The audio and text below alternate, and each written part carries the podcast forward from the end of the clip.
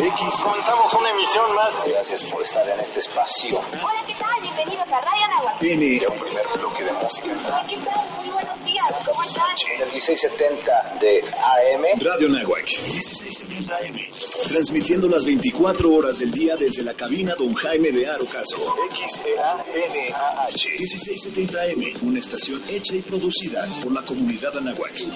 Radio Nahuac. Eleva tus sentidos. Eleva tus sentidos. Eleva tus sentidos. Eleva tus sentidos. Hola, soy Alberto Ratia. Carlos Cañas, Ricardo Rangel. Rafael Molina. Marisol Huerta. Daniel Arandía. Oscar Gómez. Los Halcones de la Banca. Y estás escuchando Halcones Financieros. Atrapa el conocimiento bancario aquí, en Radio Anáhuac, 1670 AM. Amplía tus sentidos.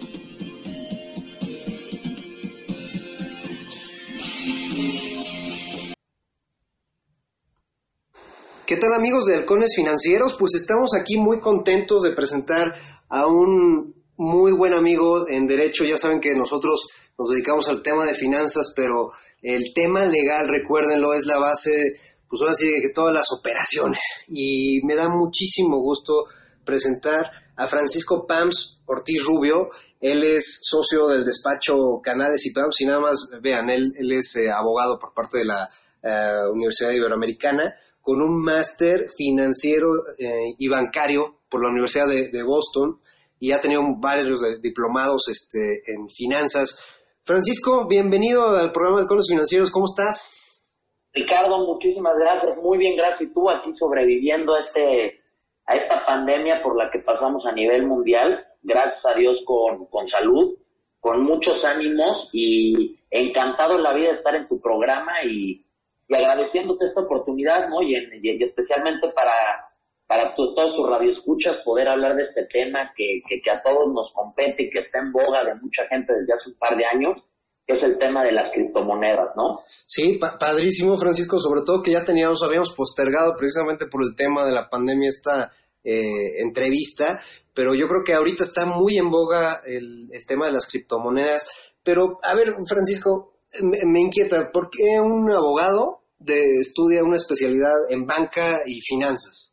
¿cómo, cómo primero, ¿cómo decidiste estudiar Derecho y luego hacer ese salto a, a la especialidad de finanzas, Derecho Financiero?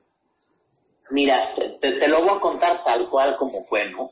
Ahora sí, como todos desde chiquitos tenemos un sueño, hay gente que sueña con ser astronauta, gente que quiere ser doctor, gente que quiere ser dentista, en algunos casos no porque tienen miedo a las inyecciones o o les tienen ese miedo a los doctores por, por ese tipo de, de cosas que nos hacen para, para ver por nuestra salud. Pero yo, yo ser doctor, realmente siempre he tenido el ánimo de ayudar a la gente. En este caso, pues es adicionalmente al ánimo de, de, de, poder ayudar, pues poder tener una, una compensación, ¿no? Por hacer lo que me gusta, que es ayudar a la gente. Adicionalmente, ahora sí te voy a contar una anécdota. El, primer día de, de, mi clase de procedimiento, de derecho procesal, perdón, en la, esto fue en el 2005, en la Universidad Ibero, llegamos y pregunta un profesor, oigan, quiero que me expliquen por qué quisieron estudiar derecho. Y mucha gente, por supuesto, este, para luchar por los derechos humanos, para velar por los derechos de los más este, afectados o la gente que no tiene ese acceso a la, a, a, la justicia. Y yo realmente dije lo que cualquier niño hubiera podido decir. Yo la verdad soy abogado porque vi la película del Milagro en la calle 24 y vi cómo salvaron a Santa Claus. Por supuesto, todo el salón se botó de la risa, ya te podrás imaginar. Ajá. El profesor me dijo, Francisco, yo creo que es la respuesta más honesta que alguien me ha dado en todos los años que llevo como docente. Y, a partir de eso, pues la verdad, siempre me ha gustado ser muy honesto, no tengo pelos en la lengua. Muchas veces lo que pienso lo digo, por supuesto, he tenido que, que trabajar en eso porque como abogado muchas veces tienes que quedar callado y tienes que guardar, por supuesto, una secrecía y tienes que ser bastante discreto con los asuntos que tratas de tus clientes, no más que nada por un tema de ética y un tema de probidad.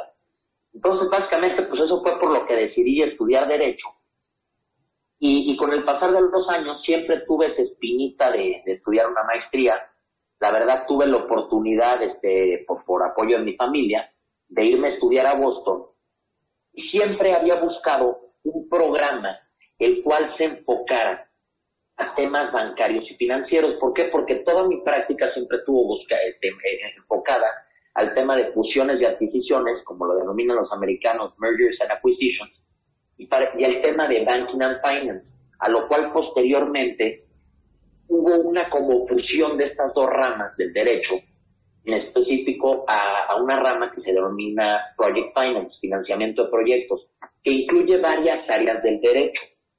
Entonces, exponiendo esto o, o- o explicándote esto, vi la oportunidad de irme a la, a la Universidad de Boston, que tienen este programa de, de Derecho Bancario y Financiero, que focaliza o, en- o se enfoca en todas estas áreas que a mí me, me- me- interesan y en las cuales había crecido mi, mi profesión, ¿no? Entonces, fue, fue básicamente eso, me fui a Boston, posteriormente tu- tuve la oportunidad, la oportunidad de trabajar en un despacho en Estados Unidos, en, en Houston, que estaba, bueno, este despacho básicamente su fuerte era el tema energético, tanto de energías renovables como, como petróleo, todo el tema de oil and gas, y tuve la oportunidad de estar un año allá, y posteriormente me regreso a México, y en el 2016 fundo mi despacho, entonces ahí más o menos te di un contexto de todo, ¿no? De, desde cómo me nació la espinita de ser abogado hasta donde estoy hoy en día, ¿no? Que fue ya, ya en mi propio despacho, después de tener casi 10 años ejerciendo en, en despachos multinacionales, ¿no? Y, y algo importantísimo, fíjate, en el programa, eh, dos cosas. Tenemos a un abogado acá que es, eh, trabaja en Santander y que lo que curioso son las cosas. Nosotros nos dedicamos aquí en el programa a difundir la maestría en banca y, mercados financieros, pero es más enfocado a nivel financiero. Y esta maestría de Boston, la que me dices, es, es enfocada en derecho este, bancario y financiero, ¿no? Correcto. Y, y, también hay otras universidades en Estados Unidos este, muy, muy importantes. Por ejemplo, está la Universidad de, de, de Pensilvania, la, la, universidad conocida como UPenn, que tiene un programa en asociación con Wharton, la, la, la escuela de, de, business o de negocios de, de UPenn, y tienen un programa espectacular al cual también apliqué y, y honestamente no les voy a mentir, no me aceptaron y, y también apliqué a otra universidad que se llama Cornell, que okay. sí me aceptaron, pero yo ya había aceptado mi, mi, ¿cómo se llama? Bueno, me aceptan en la Universidad de Boston y yo ya había dicho que sí. Y cuando me aceptan a, a, a Cornell, ya era muy, entre comillas, muy tarde, pero yo ya estaba enamorado y casado con la idea de irme a Boston, ¿no? Entonces, por lo mismo, eso también fue, fue parte de mi, de mi decisión, ¿no? Para irme a Boston, porque es una ciudad espectacular y preciosa, y realmente pues, se viven todas las, ahora sí que las temporadas, que sería primavera, verano, otoño y invierno, se viven bastante radical, porque sí se ven los cambios este, climáticos, muy, muy en específico y de las temporadas, y eso también fue lo que me, lo que me llevó a, estudiar por allá, ¿no? Ok, Francisco, pues ya saben amigos, aquí hay varias opciones, los que quieran que sean abogados o, los que sean financieros y quieran especializarse en derecho bancario y financiero, pues ya, ya le estamos poniendo ahí alternativas. Recuerden la, la, maestría en banca y mercados financieros que tenemos aquí en la, en la universidad. Nosotros eh, encantados de la vida de estar eh, difundiendo esta educación financiera y más especializada. ¿Por qué? Porque hay un tema, eh, creo que ya vamos a entrar en detalle, mi querido Francisco. Eh, hablamos, hablamos muchísimo de, de bitcoins, ¿no? Todos, en primera, eh, escuchamos bitcoins, luego criptomonedas, luego ley fintech, y en todo este bagaje, pues nos confundimos mucho, ¿no? A veces decimos, no, pues es que ley fintech, ah, no, pues tampoco te gusta invertir en bitcoins, ¿no? Y, y no tenemos como que esa, eh, esa segmentación que, que, da esta ley como tal, ¿no? Y, confundimos una cosa con otras. Platícanos un poquito, a ver, la parte de, los criptoactivos, que es lo que vamos a hablar, que vamos a dejar de, de, del otro lado la parte de, de financiamiento colectivo de, la ley FinTech. Hoy por hoy, la ley FinTech, ¿qué habla sobre los criptoactivos, eh, Francisco? Mira, primero que nada voy a darles un poquito de, brevario cultural. La ley FinTech se publica en el diario oficial de la Federación el 9 de marzo del 2018. que la ley FinTech realmente, su, nombre correcto, su nombre completo es Ley para regular a las instituciones de ley para regular, perdón, las instituciones de tecnología financiera, mejor conocida y como tú lo acabas de decir, Ricardo, Ley FinTech. ¿Cuál es la finalidad de esta ley? Es regular los servicios financieros que prestan las empresas de instituciones de tecnología financiera. ¿Cuáles podrían ser estas? Desde la aplicación de su celular, que ahorita se, se utilizan muchas, para poder hacer transferencias. Hay una que, que, me viene que me viene a la mente, ¿no? Y, y, y qué bueno que lo sacaste a, al tema, la persona que trabaja en Santander, y yo creo que él nos podría dar un poco más de contexto en su momento. Eh, Santander tiene una aplicación que, que, se basa bajo los principios de, de, criptomonedas. ¿Y por qué cripto? De, por, ¿Por qué digo principios? Porque las criptomonedas realmente se llaman así porque vienen de la criptografía. La criptografía es un es una ciencia que estudia, ahora sí que, como su nombre lo dice, ¿no? Criptografía, que es quien se asegura que las transacciones lleguen de un lugar a otro y verificar la transferencia de los activos, ¿no? Y esto es una, una ciencia que tiene, que, tiene un, bastante tiempo existiendo. Esto se creó en los 80, si no me equivoco. Entonces, estas criptomonedas se pueden usar de muchas formas. Y como tú lo dijiste también, está el tema de los activos virtuales. Los activos virtuales que son, son cualquier tipo de activo el cual se puede utilizar para poder hacer una operación, ¿no? Virtualmente diciéndolo, ¿no? Y hay un artículo que te, que te lo define como tal, es el artículo 30, este, 30 perdón, de la ley FinTech, que te dice que la ley considera como un activo virtual a la representación del valor registrada electrónicamente y utilizado entre el público como medio de pago para todo tipo de actos jurídicos cuya transferencia únicamente puede llevarse a cabo de, a través de medios electrónicos. ¿Por qué mencioné tanto el, tema de la criptografía como el tema, otro tema que también es muy importante para poder tener, para poder entender bien qué es un activo virtual, es el tema del famosísimo blockchain. Es como, lo podremos llamar como una bitácora o un libro de registros, que, que en inglés lo denominan ledger, está distribuido para mantener un registro permanente y a prueba de manipulaciones de datos transaccionales. ¿Qué quiere decir eso? Que no nada más dos personas lo van a tener, muchas personas tienen acceso a esta bitácora o a este registro. Entonces todos pueden confirmar o cotejar o corroborar que efectivamente se llevaron a cabo las operaciones. Entonces, eh, ese es el tema. Y los, cripto, y los criptoactivos, te digo, se pueden utilizar para todo tipo de operaciones, ¿no? O sea, un ejemplo que les puedo decir, hasta coraje le va a dar a muchos, y esto es también como brevario cultural, el primer uso documentado de, criptomonedas se llevó en el 2010 y se denominó como Bitcoins Pizza Day. Ese día fue cuando un, programador le pagó a un compañero de un foro eh, en internet, por supuesto, le pagó 10 mil bitcoins por dos pizzas de Papa. Y a partir de eso se disparó la aceptación como un método de pago en distintas empresas, ¿no? No te digo que grandes transnacionales, pero sí se empezó a utilizar esta moneda.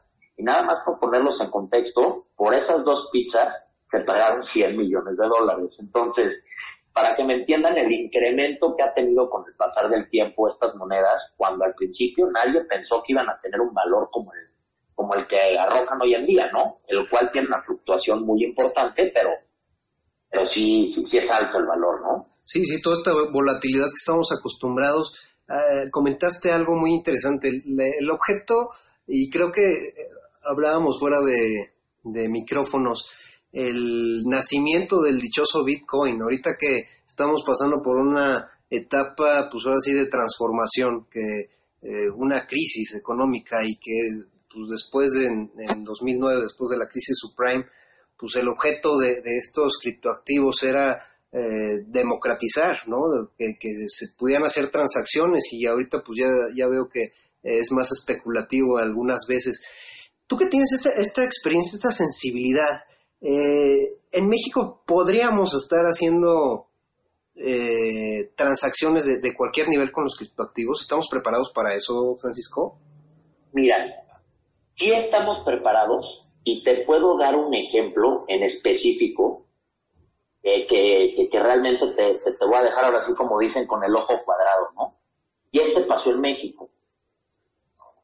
Las criptomonedas sí se han utilizado para distintos tipos de operaciones, para comprar bienes perecederos, para comprar bienes muebles y hasta para comprar bienes inmuebles. En México se han utilizado para comprar inmuebles y te puedo dar un, caso en específico en México y fue una operación muy, muy grande que llevó a cabo una empresa que se llama Amero Izatec. Celebró una operación inmobiliaria para comprar un terreno en Cabo Pulmo, ahí en Baja California Sur, con su moneda que se, que se denomina Ameros. Y esta operación fue por un, por un monto de 280 millones de dólares. No es cualquier cosa, ¿no? Y adicionalmente hay una página eh, en internet que se llama Crypto, en la cual tú puedes encontrar activos inmuebles aquí en México, o sea, puedes encontrar bienes, bienes inmuebles, perdón, eh, pues, ¿cómo se llama? Que están, que están catalogados, que están categorizados en, en, en criptomonedas. O sea, tú los puedes comprar con criptomonedas. También ha habido embarcaciones que se venden, se venden en criptomonedas. O sea, ha habido de todo un poco. Justo ahorita me estoy metiendo aquí en mi computadora la, a la página que te digo, Crypto, CryptoRoof, y hay casas en Playa del Carmen, había casas en Cancún. Ahorita no me parece ninguno porque estoy teniendo unos problemas con el internet, no te voy a mentir. Pero yo he ingresado a esta página y es, es impresionante cómo se han podido llevar a cabo operaciones de estos montos, ¿no? En específico la que te dije que fue por una cantidad, por una cantidad abrupta de 280 millones de dólares. Oye, eh, se, me hace eh, increíble cómo eh, una empresa, o sea, ¿cuál, cuál sería la, la virtud o cuál sería el espíritu más bien de, de- de crear un propio criptoactivo para hacer una transacción? O sea, mu- muchos nos preguntaron, oye, ¿eso es legal? ¿Eso se puede hacer? ¿No es este lavado de dinero o, mal manejo? Eh, ¿qué, qué, qué- qué podrías responder, Francisco? Mira, no quiero ahondar mucho en el tema, porque es, es muy, muy delicado, hay muchísimas acepciones, pero yo personalmente, o sea, esto es a título personal como yo lo considero, yo lo puedo ver como una simulación. ¿Y por qué una simulación? Porque si yo como empresa emito una moneda, es como si estuviera emitiendo acciones. O sea, en vez de ser un IPO, estoy haciendo un ICO, que es eh, eh, un IPO es Initial Public Offering, que es una oferta pública inicial, y un ICO es una Initial Coin Offering, una oferta de, inicial de monedas, ¿no? Su, por su acrónimo en inglés. Y yo personalmente, como lo veo, es que estas empresas sería como si estuvieran emitiendo acciones para captar capital. Entonces, estas, estas empresas tendrían que garantizar con activos propios de la empresa. Ok. Realmente aquí ya, ya entra un tema de derecho bursátil con este congeniado con un tema de, de, de- de- de los criptoactivos que justo también este por eso ahorita y, y- y ahora sí sabiendo que, que, que- que el, que el programa de radio está apoyado por la Universidad de Anáhuac y todo hay un diplomado en línea en el tema de blockchain que da la Universidad de Anáhuac Ok. entonces, e- ese tema, la verdad, no, me quiero meter mucho porque sí es súper de- delicado y hay muchas muchas opiniones y no quiero no quiero que nadie eh, diga, oye, Francisco está hablando de un tema que, que puede tener muchas acepciones y que puede tener muchas Se puede vertientes y- malinterpretar y de todo. eh, eh, exactamente, ¿no? Porque sí se puede, hacer, ahora sí como se llama, ¿no? Hay propuestas de tokenizar, emitir criptomonedas con la finalidad de financiar proyectos inmobiliarios y obtener una liquidez muy rápida y, y darle a los inversionistas una transparencia, seguridad y viabilidad del proyecto. Pero ¿cuál es el tema? Eh, que, que estas criptomonedas, tú dices, oye, está perfecto, pero yo prefiero que mi, que mi inversión esté, re- esté respaldada o ya sea con un terreno Claro. o con, o con una construcción o con algo más tangible, ¿no? ¿Qué- Porque, ¿qué es lo que pasa? Eh, eh, eso es lo que pasa, y, y perdón que te interrumpa, Ricardo, pero yo creo que este es un tema muy, muy importante y, y, y- voy a, a entrar a un tema, y, y justo fui un, un- una publicación hace un par de días en el, en el periódico, y decía cómo las monedas a nivel mundial, digas el dólar, el yen, el, el yuan, el peso, o sea, la moneda que tú me quieras, el euro, ya no están respaldadas por el oro. O sea, y hay mucha gente que hasta tiene teorías este, muy, muy locas que, que, que te dicen que estas monedas, o sea, que ni siquiera hay oro en Fort Knox, para decirte algo, ¿no? Ujú.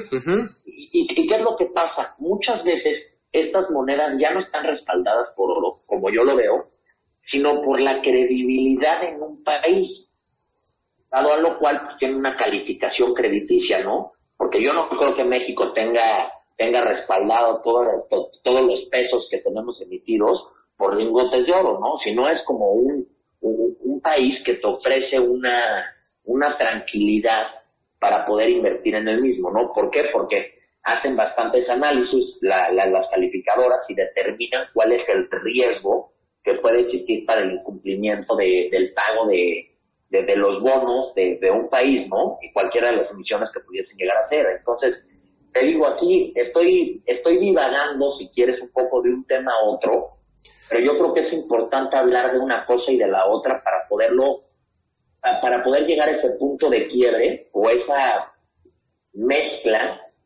o, o- o Sí, eh, sinergia entre las dos ramas, ¿no? Claro, sí, sí, sí, o sea, sí, sí, eh, vaya, para que el, el público entienda un poquito, basándonos en la política monetaria, ¿no? O sea, un banco central pues se dedica a emitir monedas, ¿no? Y el que está atrás del eh, activo que funge es el oro, ¿no? Y en este caso, que eh, lo que comentas de esta de este criptoactivo, que creo que es, es lo, lo bueno que podemos resaltar, es que no es a nivel especulativo, ¿no? Porque a final de cuentas está respaldado por un bien inmueble, ¿no? Entonces, tú tienes el respaldo de un bien inmueble, de una empresa, ¿no? Y puedes ejercer, pues ahora sí, la pregunta sería, Francisco, ¿puedo, puedo ejercer la garantía? ¿Hay alguna garantía con, respecto a esta, esta forma de tokenización?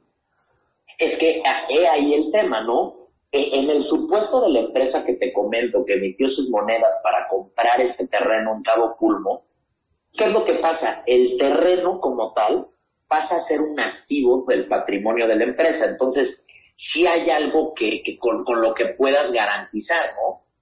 ¿Por qué? Porque pues, eventualmente pues, van a desarrollar esos terrenos o van a hacer algún tipo de proyecto y con eso van a generar flujo para poder pagar los, los ¿cómo se llama? Los intereses y el principal de las personas que confiaron en estas monedas o, o en esta emisión para poderlo comprar, ¿no?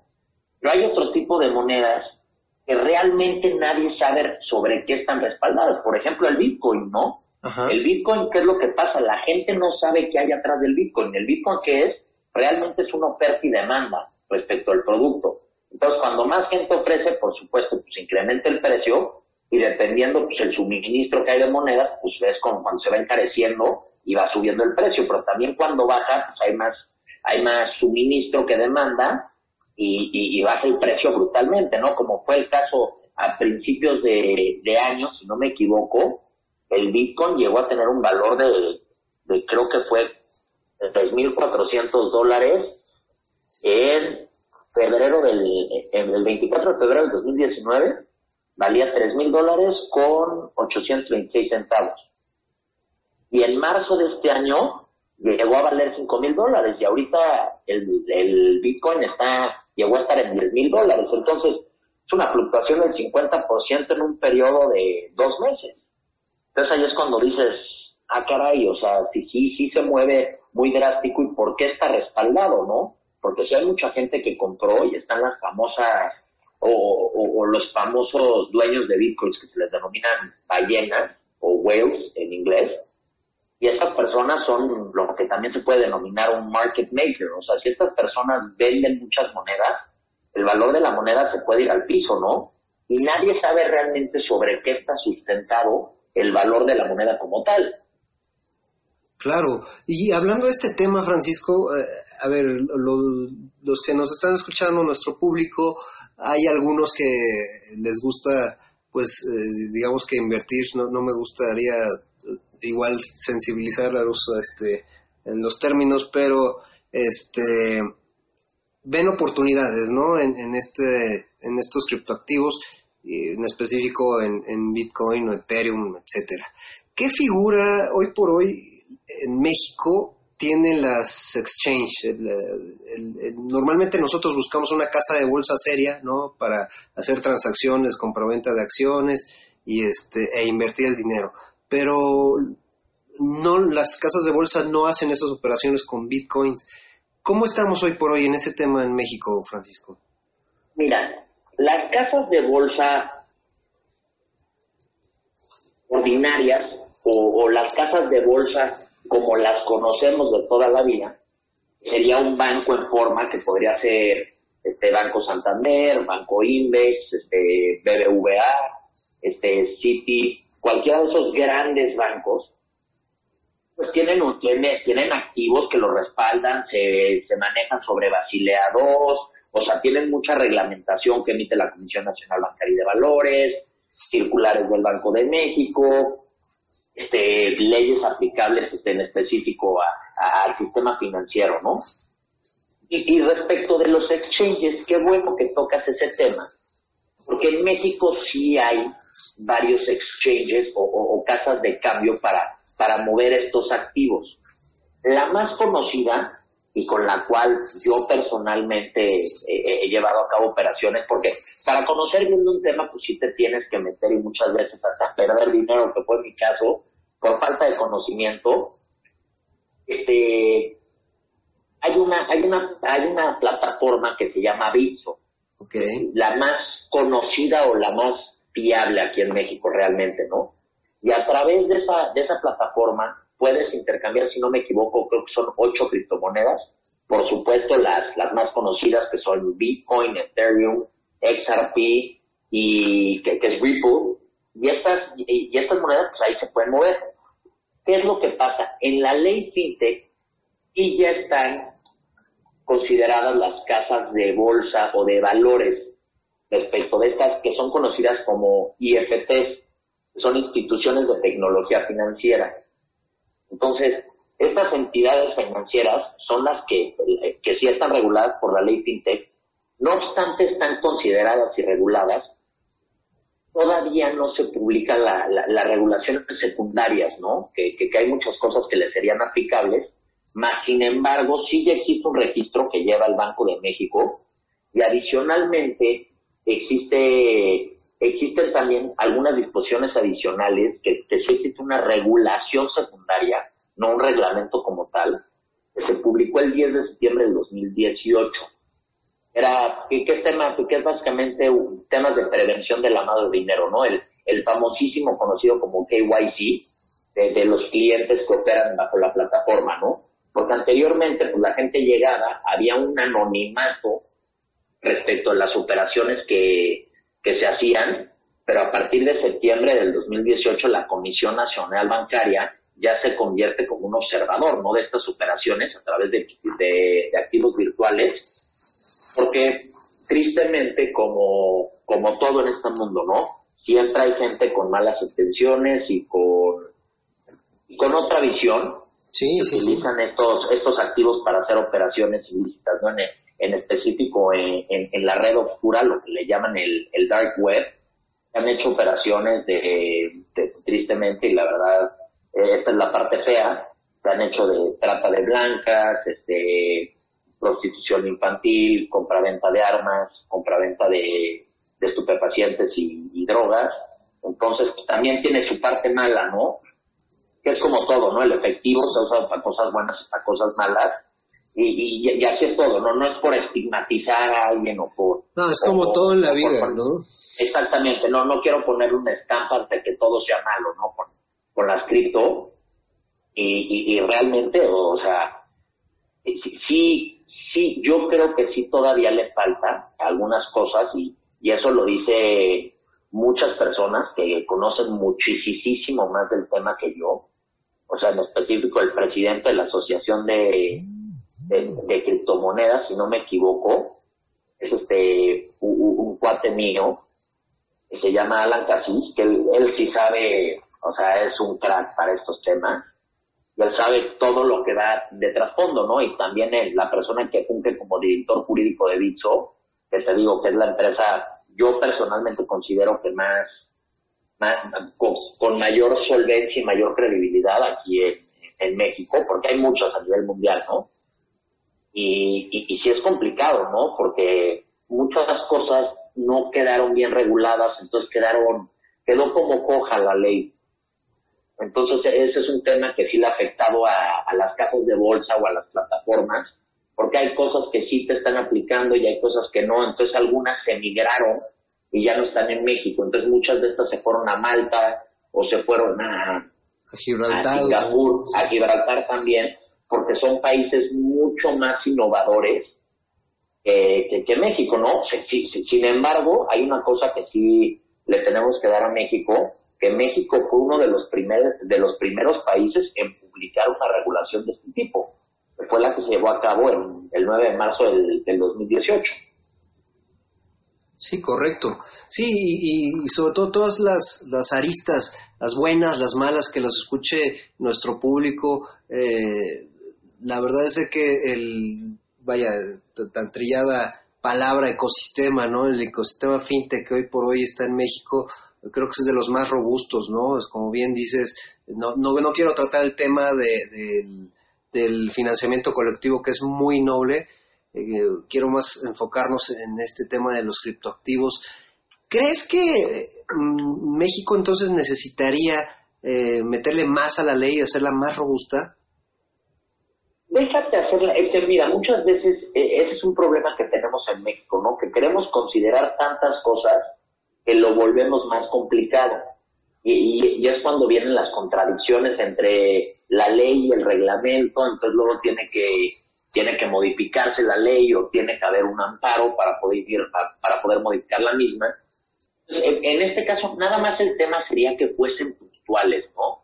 Porque, por ejemplo, al día de hoy, la gente que lleva operaciones o que compra criptomonedas para hacer los, como, como se denomina en el, en el argot este, financiero, hacer un casque con, con, con un dinerito que nos sobre, comprar unas criptomonedas a ver si sube o si baja.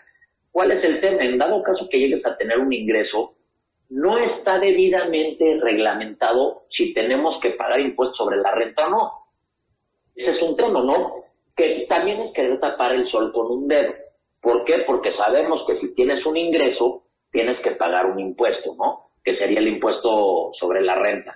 Entonces, pero no sabes cuál es el, cuál es la tasa aplicable. Que la, puede ser progresiva, que va hasta el 35%, y para una sociedad aplica una tasa fija al 30%. Entonces, ahí es cuando dices, oye, sí tengo que pagar, no tengo que pagar, ¿por qué por esto sí, por, es, por qué por esto no? Entonces, e- ese también es un tema, ¿no? E- e- Es, es complicado, porque sí, dejan muchas cosas al aire, que ese es el problema.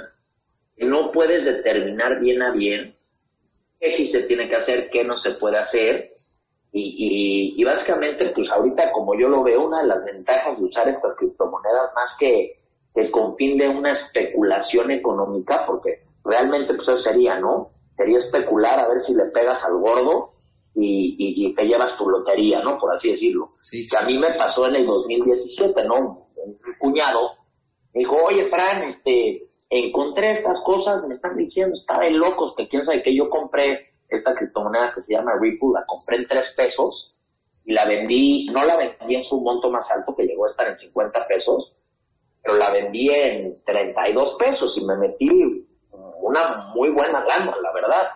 Y, yo la verdad me la llevé, pues, o sea, no sabía ni en qué estaba metiendo el dinero. Y es cuando dices, y luego pues agarré ese dinero que gané, lo volví a meter y lo perdí todo, por supuesto, cuando el mercado se fue a, a los suelos en el 2018, principios de, de 2018, cuando fue el alza más brutal de, de todas las criptomonedas. Posteriormente, pues, todo lo que sube tiene que bajar y básicamente fue lo que me pasó, ¿no?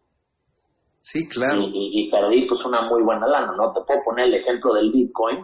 El Bitcoin el 17 de diciembre del 2017 llegó a tener un valor por moneda de 19.187 dólares.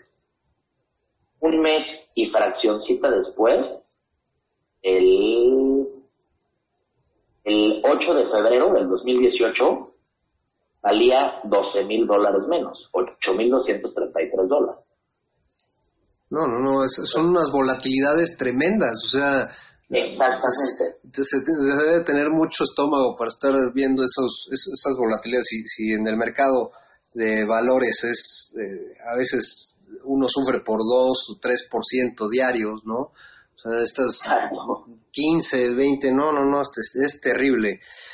Francisco, el, el objeto de los eh, de las criptomonedas, y lo hablamos en alguna vez con nuestra querida Elo Cadenas, le mandamos un fuerte saludo.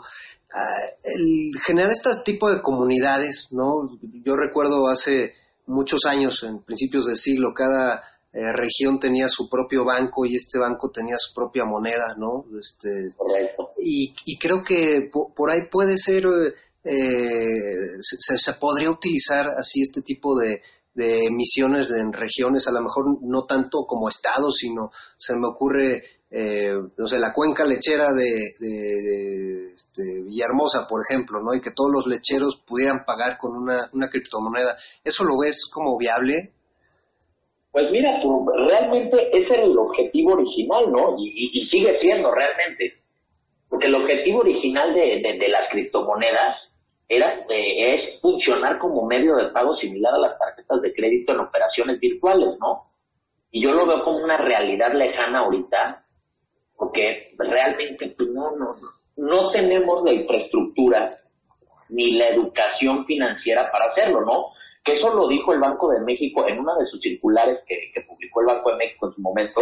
No sé, no sé decir ahorita con, puntos y comas cuándo fue y cuál fue, el Banco de México dijo, este, México país no está listo para este tipo de cosas y que tuviésemos mucho cuidado.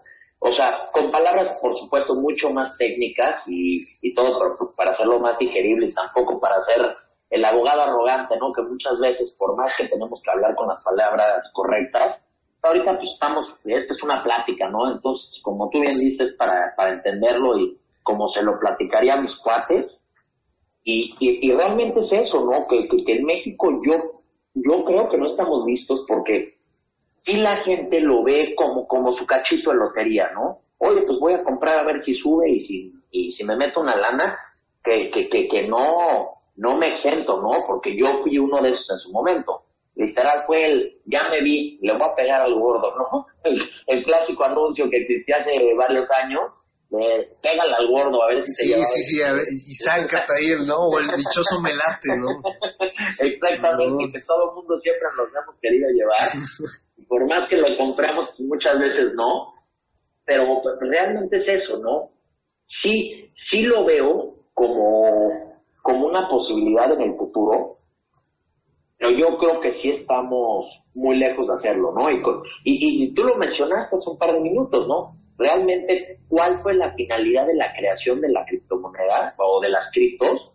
En específico del Bitcoin, que fue la primera creada, que se creó por supuestamente un señor que se llama Satoshi Nakamoto, era tener una moneda completamente descentralizada. O sea, que no tuviese injerencia ningún banco central ni ningún gobierno para que realmente el valor que se le asignaba fuera el valor que le daba las gentes que lo utilizan, ¿no? Y, y, y- y ese, es, ese es un tema, porque no sabemos a ciencia cierta sobre qué está respaldado, qué es el tema, ¿no? Que, que fue un problema con el subprime, como tú lo dijiste, con la crisis inmobiliaria en 2008, que hacían unas colocaciones de, de títulos basura con títulos AAA, metían DES, metían SET, luego DES, y lo hacían subprime, y revolvían todo y lo vendían. Sí, Y eventualmente pues hubo un default de, de pagos por parte de las personas que compraban las casas, entonces se dejó de pagar y eso se puede ver muy claro en la película de la del gran corto, ¿no? eh, eh, exactamente, que se, de Big Short, que se llama en inglés, que es la gran apuesta, que se llama en español, y, y realmente fue eso, ¿no? Y, y pues sí derivó y, mucha gente, te digo, o sea, hay gente que ya hay eh, lo conocidos multi, multimillonarios de criptomonedas. O sea, ya hay gente que se ha metido Sí, que la ha sabido atinar, ¿no? Ahora sí que, eh, o entenderlo, a lo mejor yo, yo diría entender el, el mecanismo, ¿no? De, de- de cómo, cómo se gestiona. Pero fíjate, me gusta hablar más de lo bonito y digo, lo que, la idea de generar estas comunidades, a final de cuentas, son trans- transacciones, ¿no? O sea, tú tendrías Correcto. métodos de pago en, para comprar y vender leche y, supongo que eh, la idea de poderlo cambiar a cualquier otro, otra moneda, tal cual como tú compras o vendes dólares, pues es la virtud, ¿no? Pero el tema de la conexión de la infraestructura eh, eh, satelital, de la infraestructura de las conexiones, que creo que apenas estamos en el 50% de Altan Redes, eh, anunció creo que en, en marzo esta, esta interconexión, nos falta muchísimo. Y Híjole, la verdad es que el tema es muy vasto, pero me- gustaría eh, tener tu opinión. ¿Cuál, ¿Cuál sería, Francisco, el consejo que tú le darías, uno, a los, los inversionistas, los que quieren eh, meterse como inversionistas, y la otra, a las empresas o a estas comunidades que quisieran ver eh, como opción a, a las criptomonedas para, para métodos de, de- pago. Bueno, prime- primero que nada, si no son expertos, se asesoren, ¿no? Eso es lo más importante. Segundo, a las personas que quieran invertir o, o verlo como, como, un como una oportunidad de hacer más dinero, realmente que utilicen el dinero que puedan perder. Porque hay mucha gente tristemente que, que hace una apuesta, mete todo su dinero y puede llegar a perder el dinero que tenía ahorrado para comprar un coche, para comprarse una casa, para pagar la educación de sus hijos y la verdad yo creo que hay cosas que van primero a, a andar este, jugando con ese dinero que pues, ahora sí que es el patrimonio, ¿no? De, de muchas veces hasta una familia. Y por lo que respecta a, la- a las industrias, yo creo que eventualmente sí se va a poder usar como una moneda regional realmente, o sea, y, y, y, y la mal regional en qué sentido?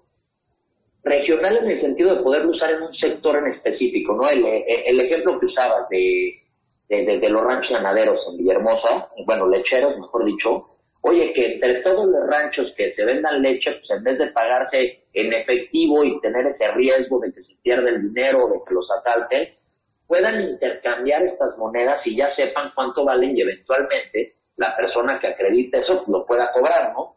Pero existe también el mismo riesgo de que el dinero no esté realmente respaldado y, y puede haber varios factores, ¿no? Entonces, siempre, siempre con la mentalidad de, innovar y siempre de- de ver por lo mejor y todo, pero yo creo que sí todavía le falta mucho para poder usar, aunque sí hay gente que lo utiliza, o sea, si yo llego y te debo dinero, este, te puedo mandar, te debo, por, por usar un ejemplo, 100 pesos, te podría mandar este tres este, ripples y con eso ya te pago, ¿no? Y tú ya posteriormente los podrías cobrar en, la plataforma que comentábamos, ¿no? En Bitso.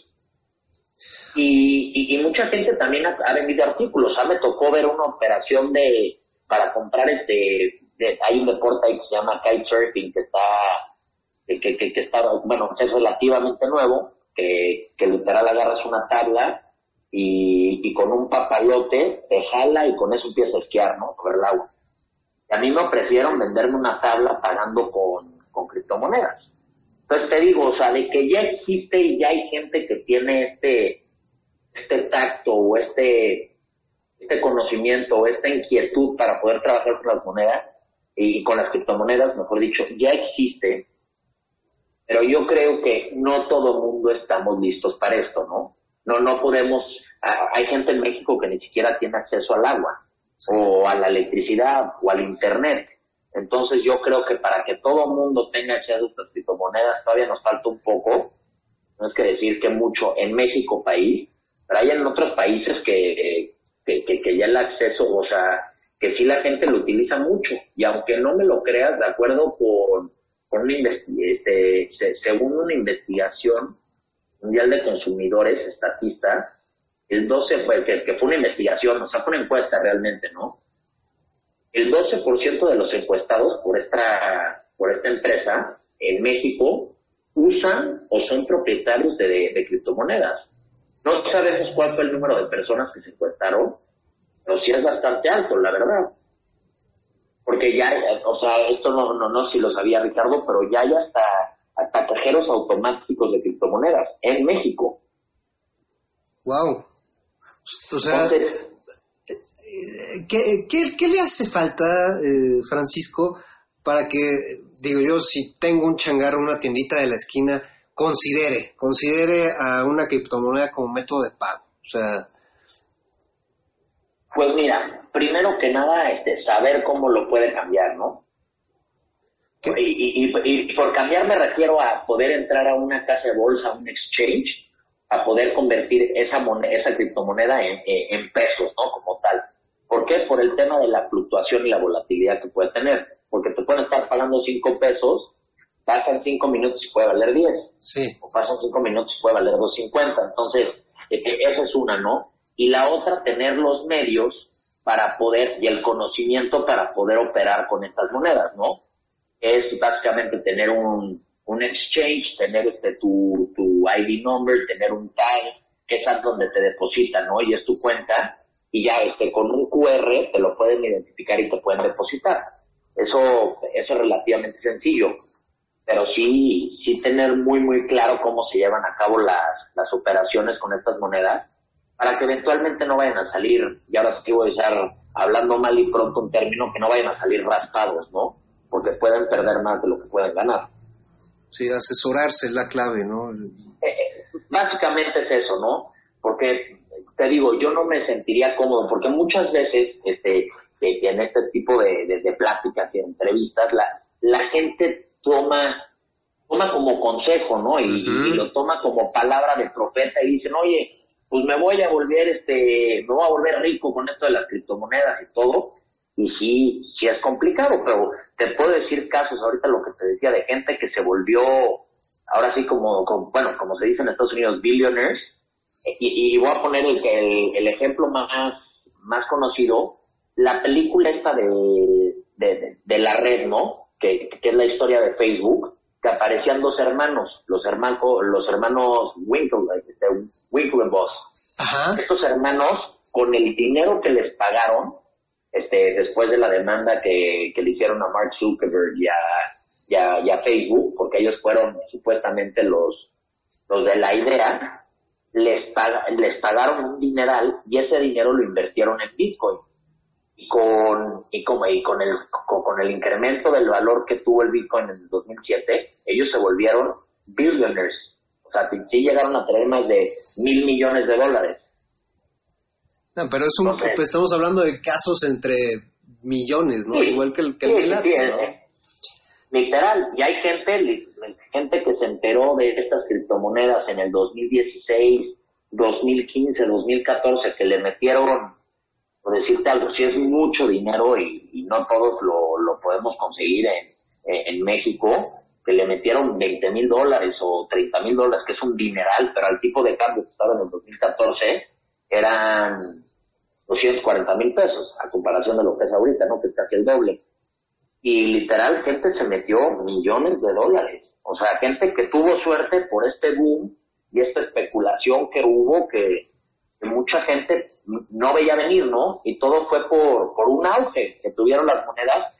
Y sí es un producto o sí es un activo que eventualmente, y yo, yo personalmente creo que sí va a ser muy benéfico.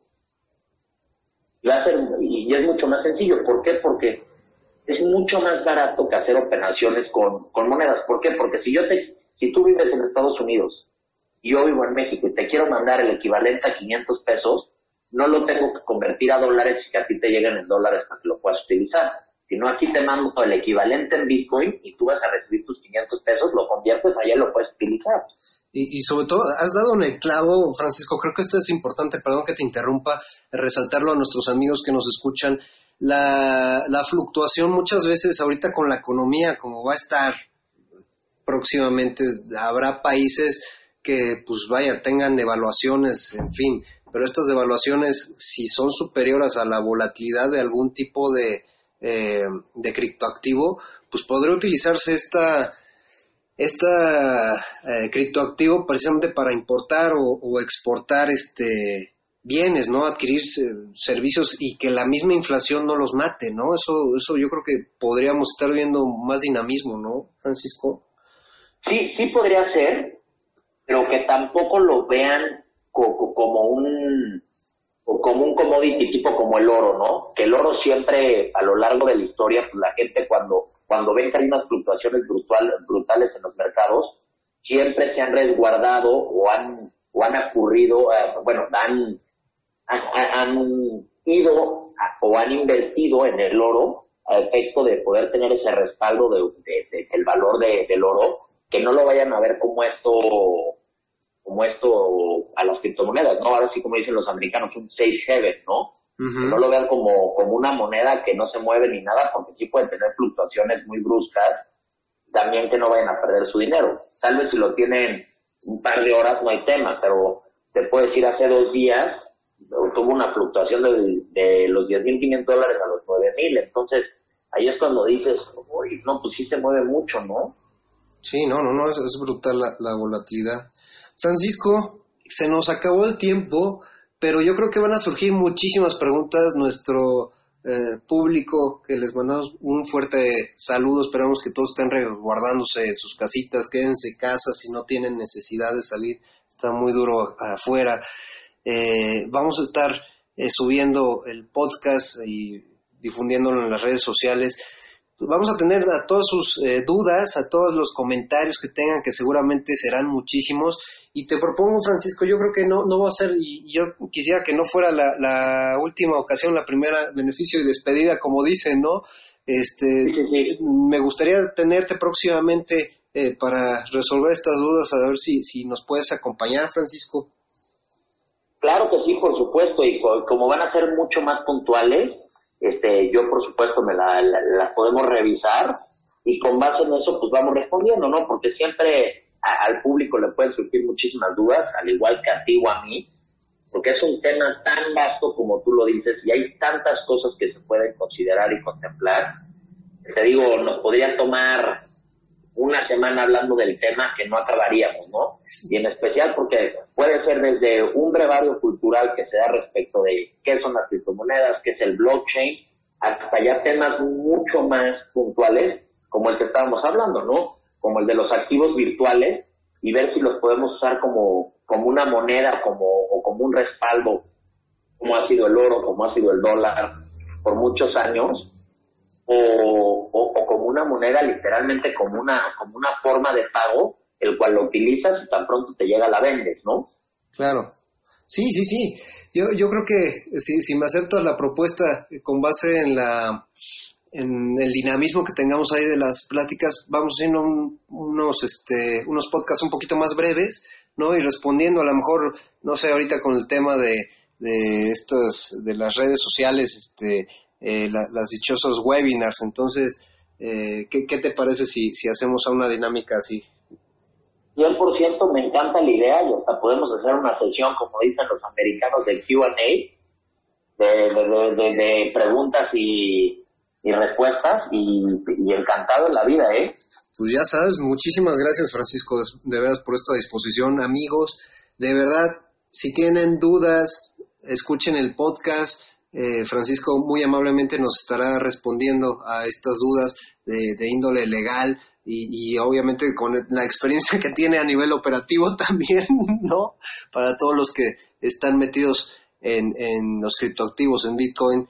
Y de verdad, Francisco, agradezco muchísimo, muchísimo nos hayas platicado sobre todo este ecosistema que creo que da para muchísimo y de verdad la calidad humana que tienes, eh, déjame resaltarla, es, híjole, padrísima. No cabe duda que eh, conocer gente como tú vale la pena eh, hoy por hoy, ¿no? Y, y sobre todo hoy en estas crisis creo que se conoce a, a- a las personas de valor.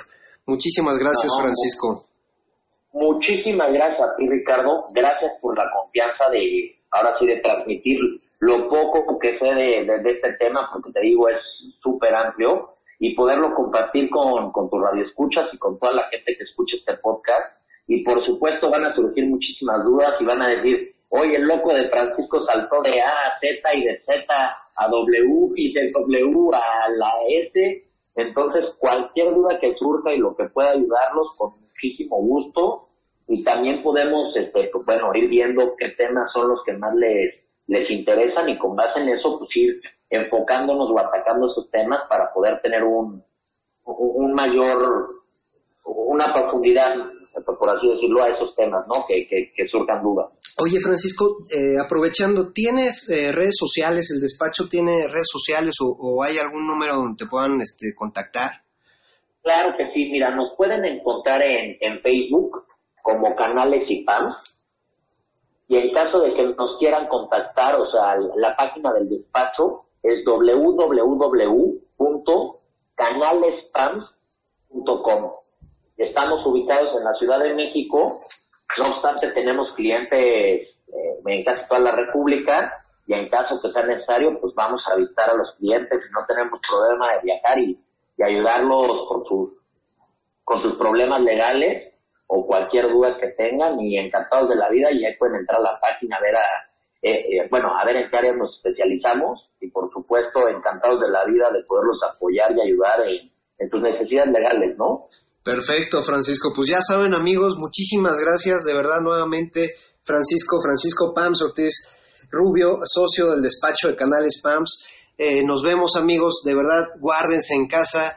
Tienen dudas, mándenos un correíto, síganos en nuestras redes sociales, en arroba halconesfin en Twitter y en Halcones Financieros en la página de Facebook y también en nuestra eh, en el 1670M. Ahorita ya saben que no estamos transmitiendo todos los martes, pero estamos más dinámicos en, las redes sociales eh, con estos podcasts eh, más, más, más frecuentes. Amigos, muchísimas gracias Francisco, fue todo un gustazo.